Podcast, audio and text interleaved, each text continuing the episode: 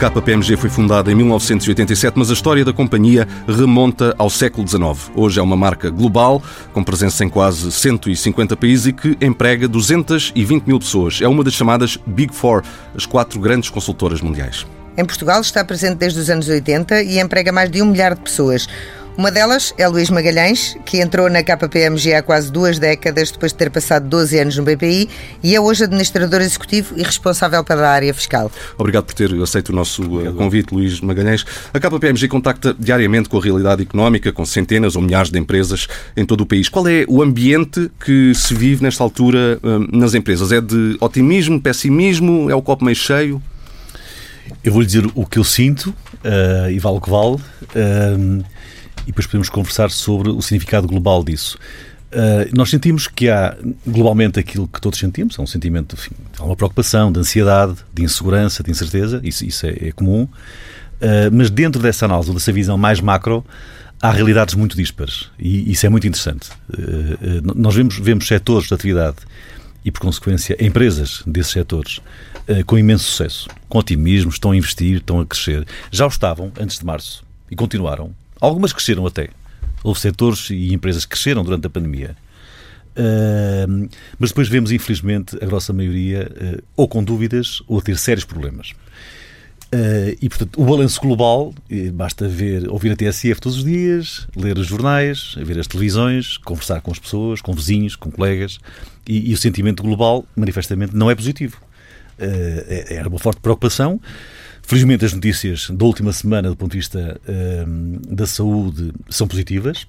E isso também cria efeitos económicos, cria, cria digamos, algum otimismo, alguma vontade de enfim, olhar para o futuro com mais com um sorriso, uh, que não havia há poucas semanas atrás, mas não chega, porque esse sorriso, das duas, uma, ou, ou a evolução económica global e nacional uh, acelera, ou então, e estava há pouco a vermos notícias, enfim, a OCDE acabou de, de há poucos minutos, de, de, anunciar ou de recomendar ao governo português uh, alguma prudência no que respeita às medidas que vai tomar, porque acha que os próximos dois anos, do ponto de vista do crescimento económico do, do PIB, são, são muito menores do que aquilo que nós gostaríamos. E, portanto, se nós tivermos este ano, este ano 2020, uma quebra do produto uh, que se aproxima dos dois dígitos, Uh, enfim, uma recuperação de 1.2, como creio que é estimado pela OCDE no próximo ano, enfim, uh, uh, equivale a dizer que não o saímos... O Governo estima não, muito mais do que isso. O Governo estima mais, a União Europeia também, o Banco Portugal também, mas enfim, ou seja, se, isto, se, esta, se esta evolução não for mais rápida e mais assertiva, o sentimento que nós temos hoje do sorriso provocado pela vacina pode desvanecer-se rapidamente, porque a vacina evita uma coisa muito importante, como é evidente, mas não evita o desemprego, no seu todo, não evita uh, alguma depressão que há do ponto de vista dos investidores e, portanto, acho que é muito importante. Mas voltando à sua questão, sentimos, como digo, uh, duas coisas opostas. Uh, no global, não posso dizer, gostava muito de dizer, mas não posso dizer que o sentimento seja, seja de otimismo. Mas falou na vacinação, isso leva-me à pergunta seguinte. Na verdade, só a partir de meados do próximo ano, talvez no terceiro trimestre do próximo ano, teremos uma quantidade suficiente de pessoas vacinadas para permitir o regresso a alguma normalidade na vida das pessoas e também, por arrasto, na economia. Até lá, o tecido económico consegue resistir? Deixe-me dizer duas coisas sobre isso. Eh, eh, eu já há pouco referi isso. Eu, julgo que a Covid veio, veio eventualmente potenciar ou induzir problemas que algumas empresas já tinham. E, por consequência, o facto do Covid deixar de ser em si um problema não vai resolver o problema dessas empresas. O que fez foi expor seja, fragilidades. Veio expor fragilidades, eventualmente veio potenciar, veio criar outras que não existiam. E, por consequência, essas empresas que já tinham esses problemas não é pelo facto de a vacina, eh, seja no semestre do ano que vem ou coisa que valha, resolver o problema de saúde pública, não é por isso que vão ficar bem. E, e, portanto, vão voltar ao que estavam, se é que se aguentam até lá. Esse é o primeiro E não ponto. devem ser apoiadas, nesse caso? Eu acho que todas merecem ser apoiadas, é evidente. Eh, há que haver, Mesmo as que já tinham haver... problemas antes? Isso, eh, enfim, vamos ver. Depende do tipo de problema que estamos a falar. E essa tem a ver com a segunda parte da equação, que tem a ver com o facto de Uh, o, o, nosso, a quebra do produto, uh, que, eu, que eu pouco referi, próximo dos dois dígitos, é muito preocupante. É muito preocupante. Uh, e a pergunta que o Hugo está a fazer leva-me a chamar a atenção para um outro aspecto que, que eu não tenho visto muito tratado, e ainda bem que, que temos ocasião de, de, de, o fazer, que é o seguinte. nós temos cerca de 23%, salvo erro, 20 a 23% do crédito bancário total concedido a famílias e a empresas Portanto, eu estou a excluir crédito ao Estado, crédito às autarquias, enfim, só o crédito à habitação, ao consumo, eh, ao financiamento das empresas, aquilo que, no fundo, cria mais riqueza, se calhar, de forma a direta. A economia real, digamos A economia assim. real, tal e qual. 23%, e já agora é a taxa mais elevada da União Europeia. Eu creio que talvez a Hungria esteja um bocadinho acima de nós. Portanto, um em cada 4 euros emprestados. Cerca, cerca de um país. em cada 4 euros está ao, ao abrigo do regime das moratórias. Nós podemos dizer, bom, ainda bem que temos moratórias, por caso contrário, teríamos aqui um seríssimo problema. É verdade, é verdade. Mas as moratórias, em princípio, por definição, e é por isso que são moratórias, não são perdões, as moratórias vão ter um fim. Acredita que podem provocar uma crise financeira? Claramente, claramente. E a pergunta do Hugo tem a ver com isso, eu, é se, se um semestre chega para isto ou não. Eu diria que há casos que sim, há casos que não. Eh, No global, eu, eu, eu enfim, estimo e julgo que também o BCE, salvo erro, esta semana já o disse, eh, que recomenda que se pondere a hipótese das moratórias serem prorrogadas. De novo, e na, à sua pergunta, repare, eu acho que há empresas, se calhar, em que a moratória só vai provocar uma morte que é inevitável. E daí eu percebo a sua provocação quando pergunta se todas merecem ser apoiadas ou não. Só que nós não sabemos. E, portanto, esta é uma altura em que é muito difícil tomar este tipo de decisões, mas ou nós damos um voto de confiança aos empresários que já em 2011 deram provas que, enfim, eh, fizeram o papel que fizeram. E desta vez continuam com a mesma vontade. Mas, de facto, eh, liquidez não falta no mundo. Eu acho que nunca houve tanta liquidez a circular no mercado. Eh, O dinheiro nunca esteve tão barato, o que não é necessariamente bom. As taxas em Portugal estão nos zeros, como sabemos. E, por consequência, eu diria que Uh, digamos, se pudéssemos empurrar o problema com a barriga, não tendo vergonha de dizer assim, durante mais algum tempo, se calhar algumas empresas que, de outro modo, vão desaparecer, não desaparecerão, o que é bom, mas talvez algumas que já iriam morrer, enfim, morrerão mais tarde um bocadinho. Eu, eu, eu, eu receio que a resposta direta à pergunta do Hugo é que seis meses não cheguem. Acha que era útil, por exemplo, uh, criar, além das moratórias, um sistema em que aquilo que ficou por pagar ou que foi atrasado, cujo pagamento foi atrasado, ser pago só no final do crédito?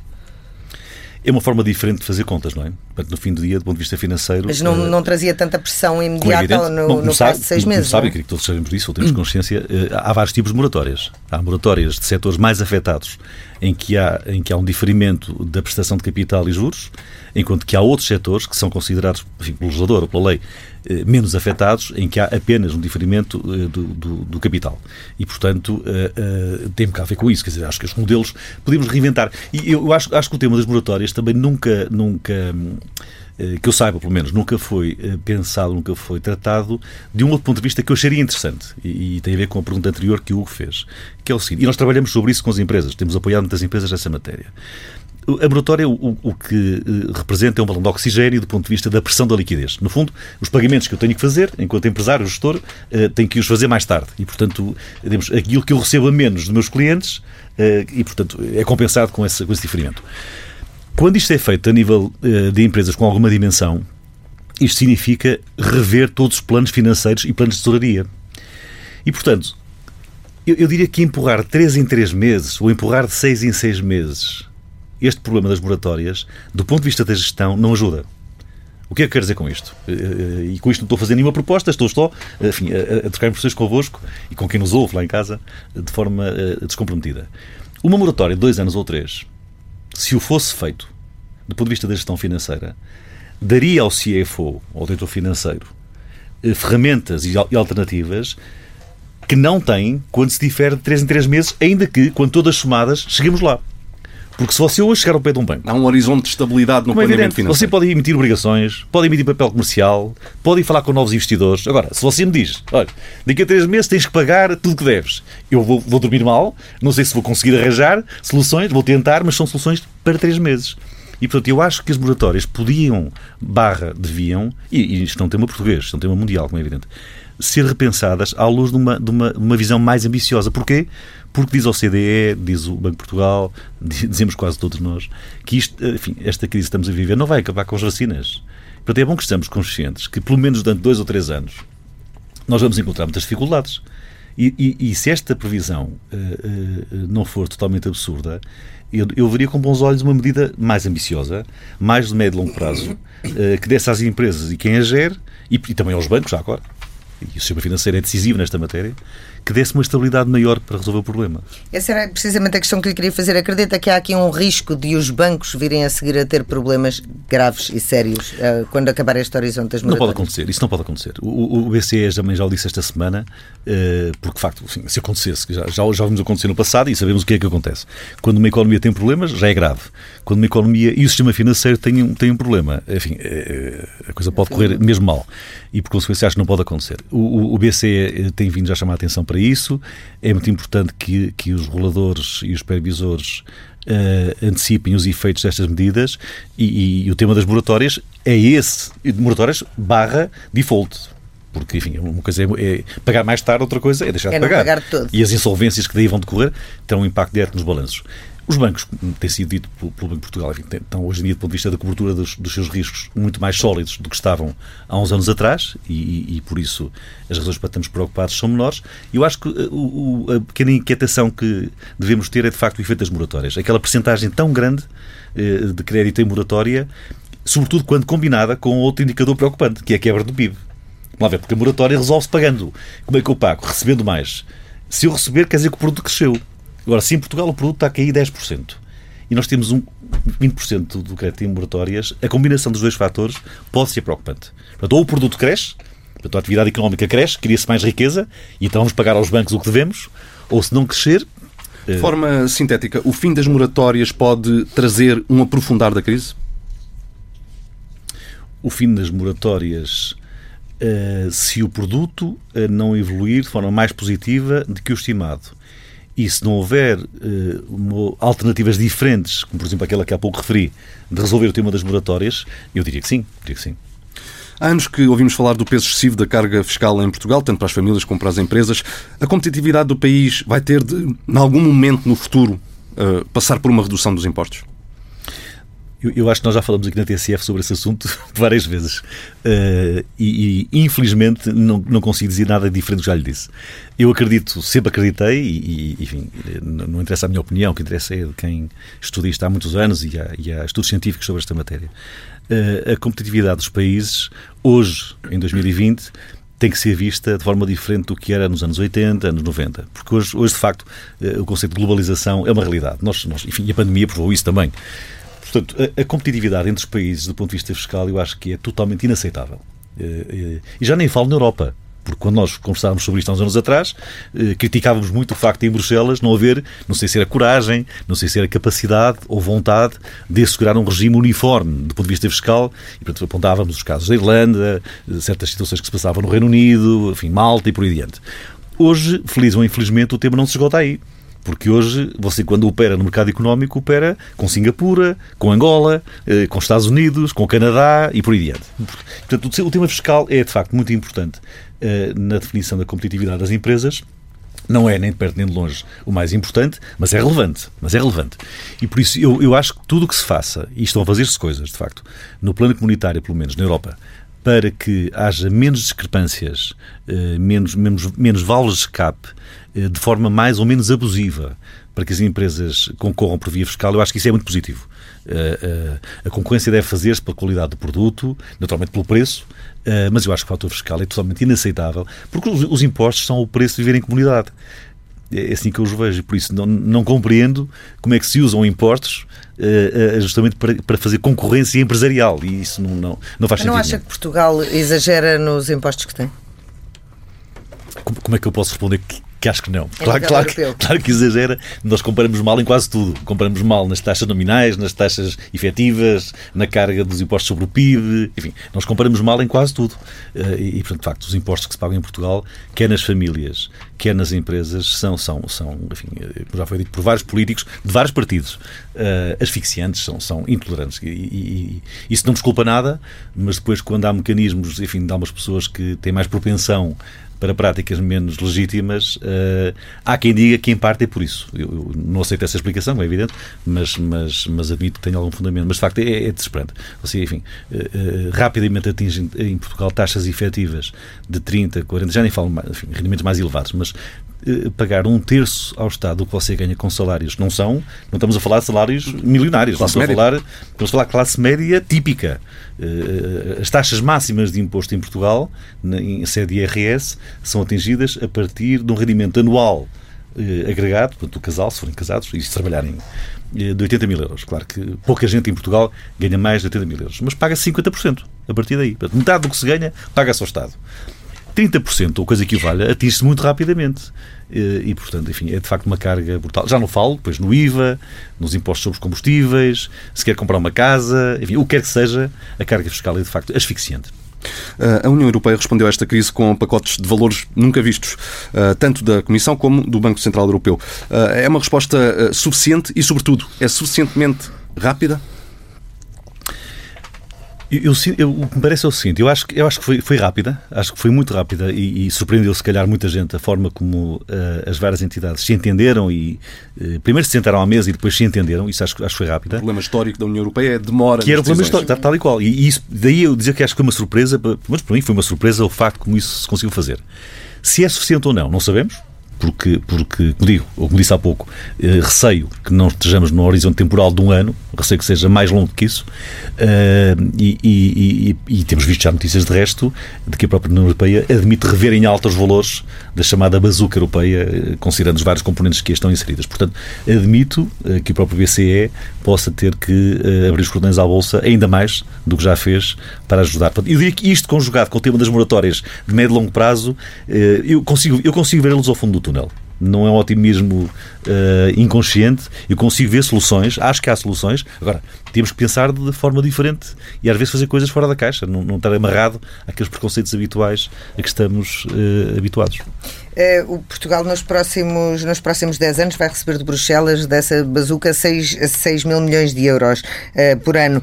Esses fundos vão ser distribuídos através de, dos critérios do Plano de Recuperação e Resiliência. Como é, que, como é que vê esse plano? Acha que é aquilo que nós precisamos? São as grandes prioridades que estão ali uh, espelhadas ou, ou talvez devesse haver uma coisa mais, mais concreta, menos de macrovisão e mais de, de aplicação micro?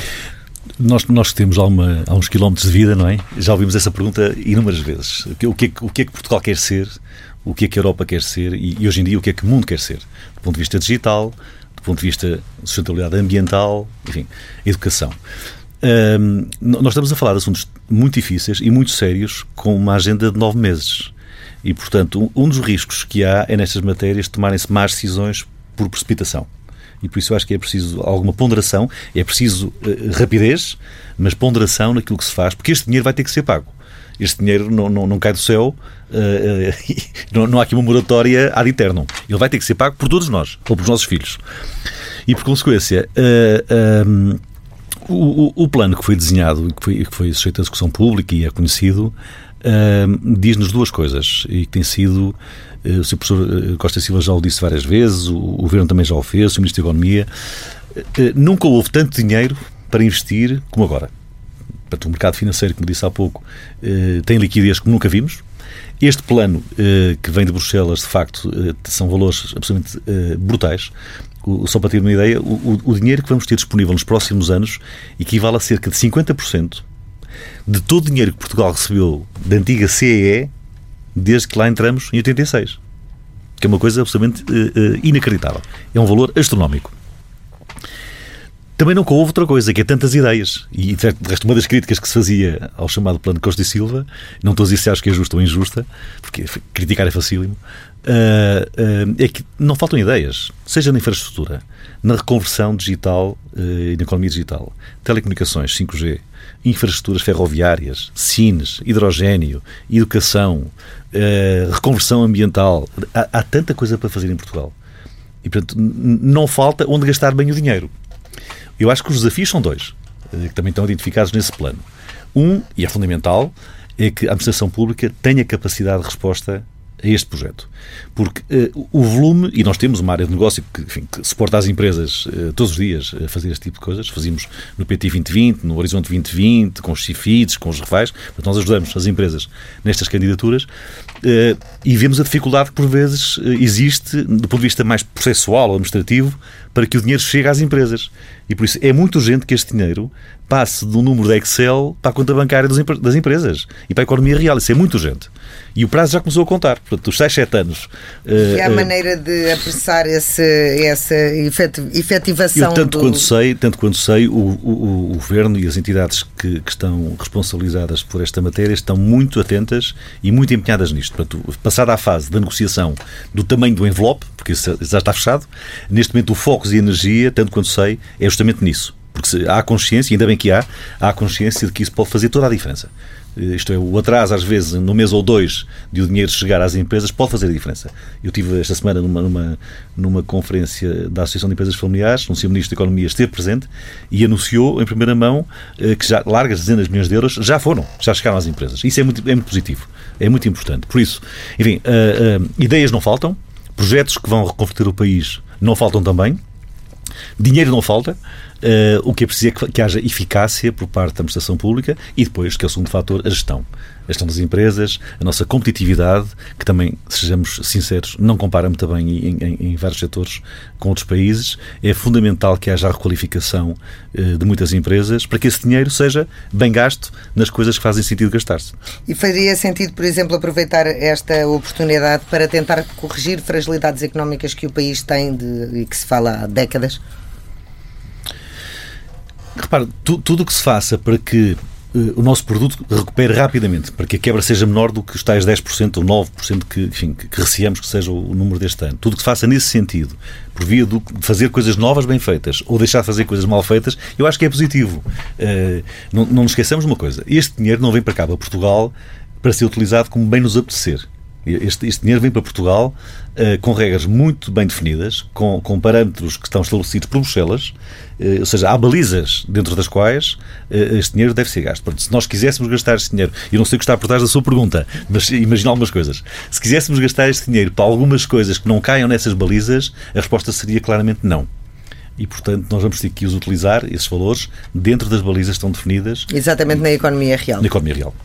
Ah, esta crise trouxe também alterações no mundo do trabalho. Do contacto que vai tendo com o tecido empresarial, ah, que conclusão retira, por exemplo, sobre a questão do teletrabalho? Terá vindo mesmo para ficar? Eu já cá estava. Eu, eu acho, acho curioso, o, o Covid também, também nessa matéria suscita conversas que às vezes nós esquecemos da realidade.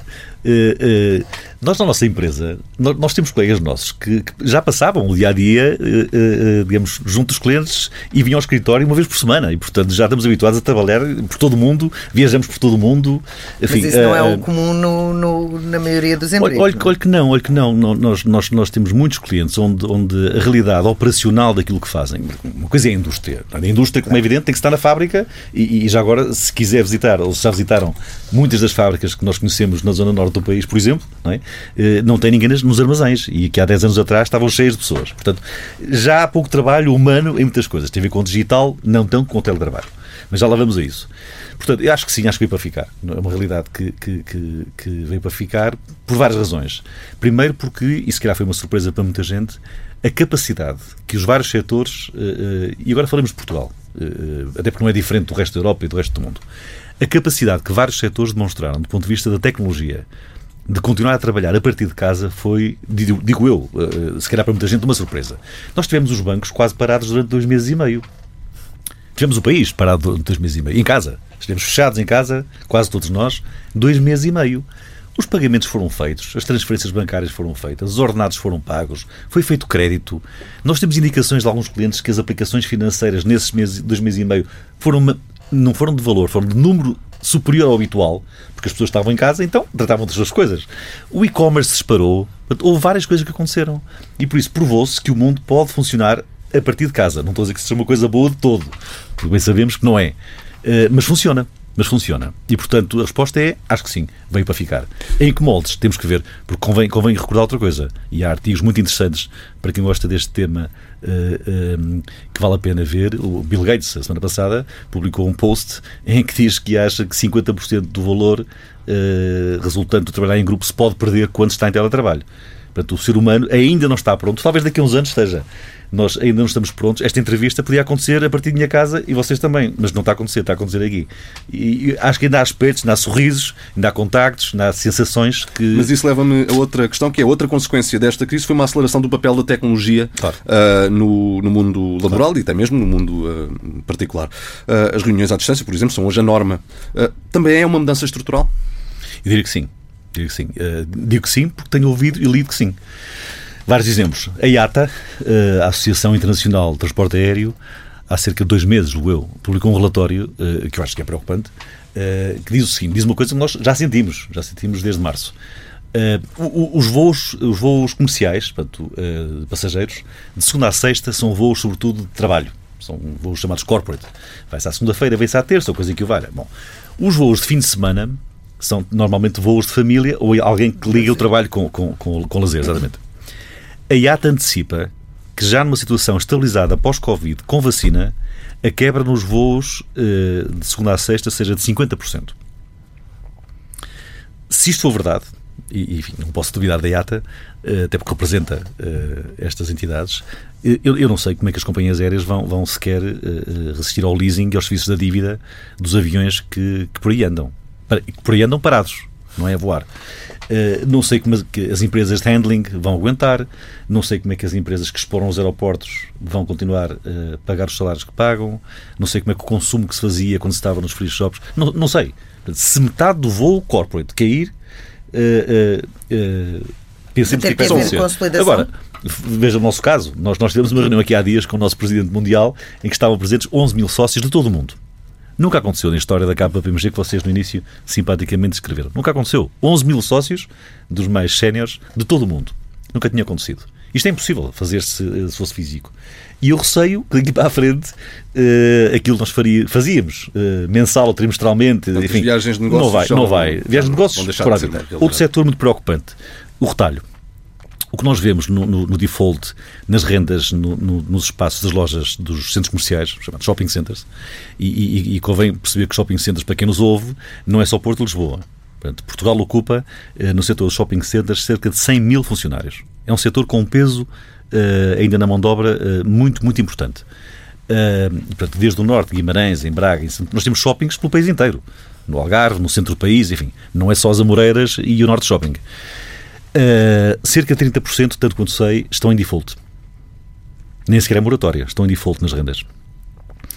Todos nós sabemos, e mais uma vez, não é só quem vive no Porto em Lisboa, que à distância de um telefone nós conseguimos, através das eh, enfim, centrais de distribuição, receber em casa uma refeição, como aconteceu com todos nós, se calhar, eh, um lápis para os nossos filhos estudarem, um livro, uns ténis, uma camisola. Portanto, o e-commerce, lá estão os tais setores que disparou com o Covid, veio trazer um problema seríssimo para o setor do retalho e distribuição.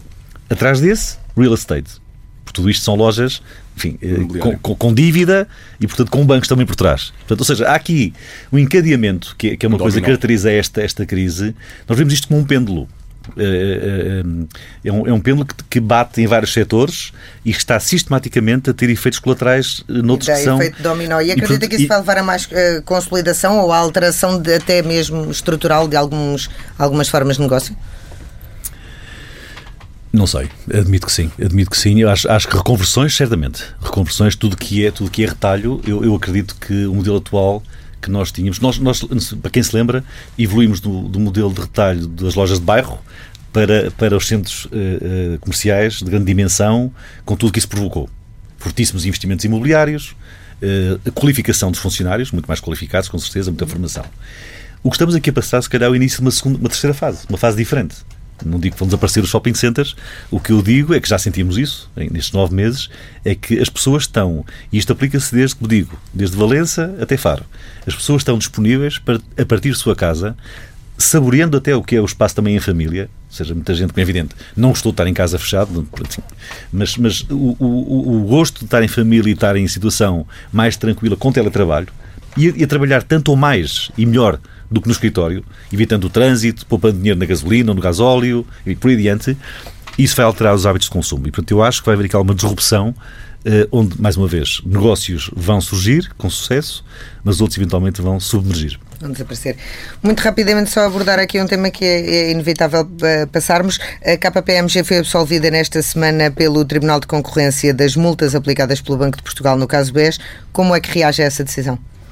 Olha, eu, eu, eu, eu vim cá, como te gosto de falar convosco do futuro, é isso que me preocupa. Eh, estamos muito animados, queremos muito ajudar as nossas empresas. Eu peço-vos que não levem a mal, mas não, não faço qualquer comentário sobre esse assunto. Nem sobre a condenação da CMVM? Sobre nenhum assunto nem sobre uh, de que forma, se é que aconteceu, a reputação da KPMG pode Também ter não. sido afetada. Sobre sobre e assim termina esta entrevista. Luís Magalhães, obrigado. Obrigado. Muito obrigado. Muito obrigado. Vamos agora ao comentário do economista João Duque. Olá, João. Eh, é inevitável que, que, falemos hoje sobre a alteração de perspectivas do governo e nesta quinta-feira António Costa reviu as medidas previstas para este, esta reta final do ano e tornou a apertar as condições para os dias que se seguem ao Natal, voltando a impor restrições máximas no ano novo. Este passo atrás era essencial e em que medida é que para a economia portuguesa é uma cereja podre num bolo que já estava bem estragado, que foi este ano de 2020?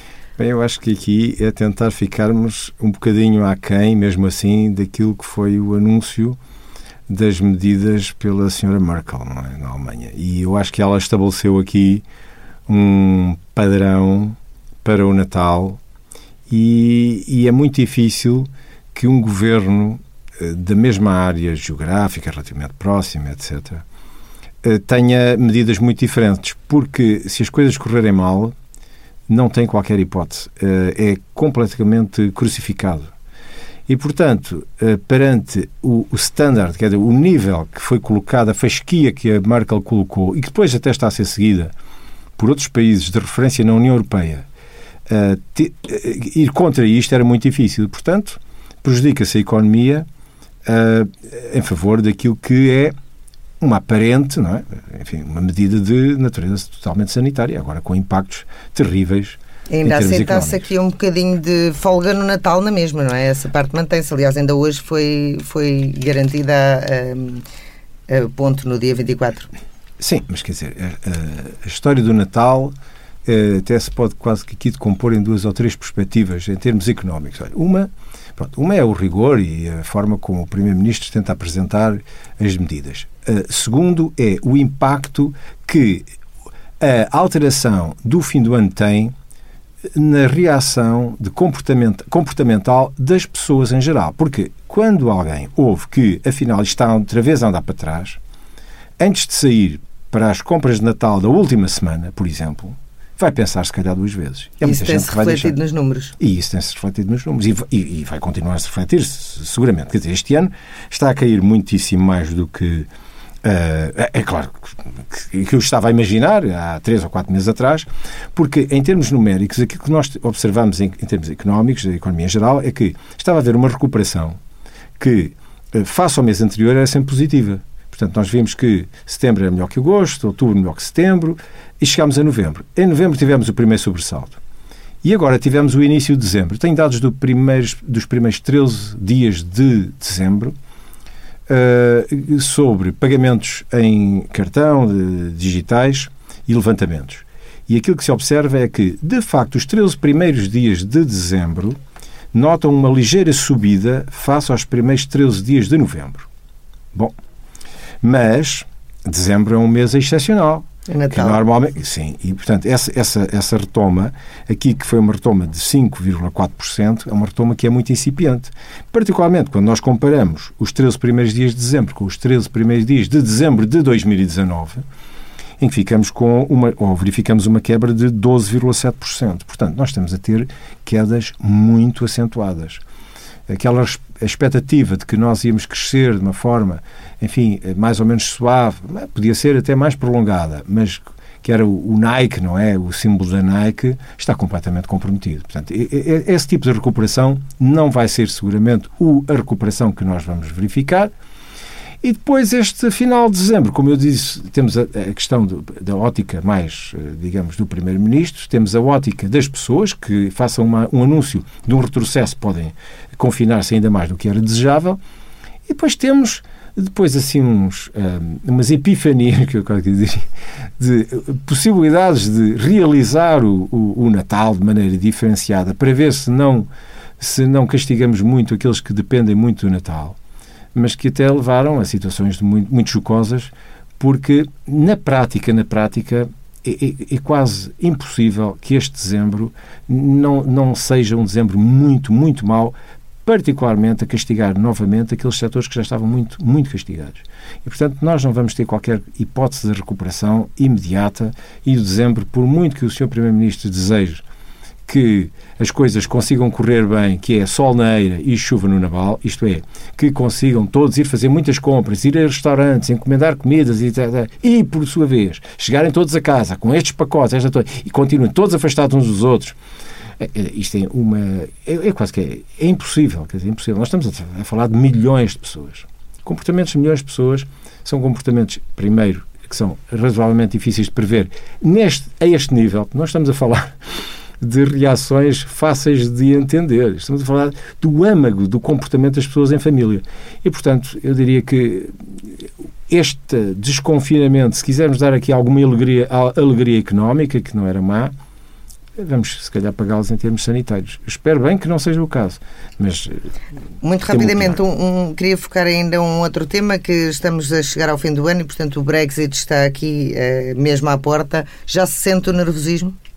Já, já se sente a pressão e o nervosismo. Uh, a Libra está em queda, uh, os agentes de mercado estão muito preocupados. Percebe-se claramente que, uh, acabando o ano e não, chegando, não se chegando a qualquer entendimento, podemos ter comprometido as, as, transações e os fluxos entre pessoas e mercadorias entre o continente e o Reino Unido de uma forma muito severa que afeta aparentemente à partida, pelo menos o mercado assim o diz, mais o Reino Unido do que o continente. E, portanto, eh, vamos ver quais são eh, enfim, as negociações finais e como é que acaba esta novela, que já tem anos. De qualquer das formas, eh, é assim.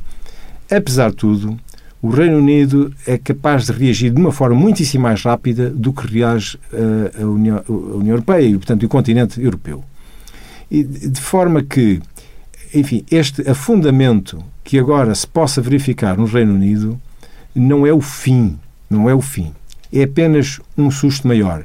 E estou convencido que, face à flexibilidade que eles têm, face à forma como normalmente enfrentam as crises, eles são capazes de rapidamente também superar o problema. Mas é importante uma coisa de uma vez por todas: é chegarmos ao dia acho eu, dizer, eh, dia 31 de dezembro, se não for no dia mais próximo possível do início do ano, e termos um quadro estável de entendimento entre, os dois, entre as duas áreas económicas, digamos assim.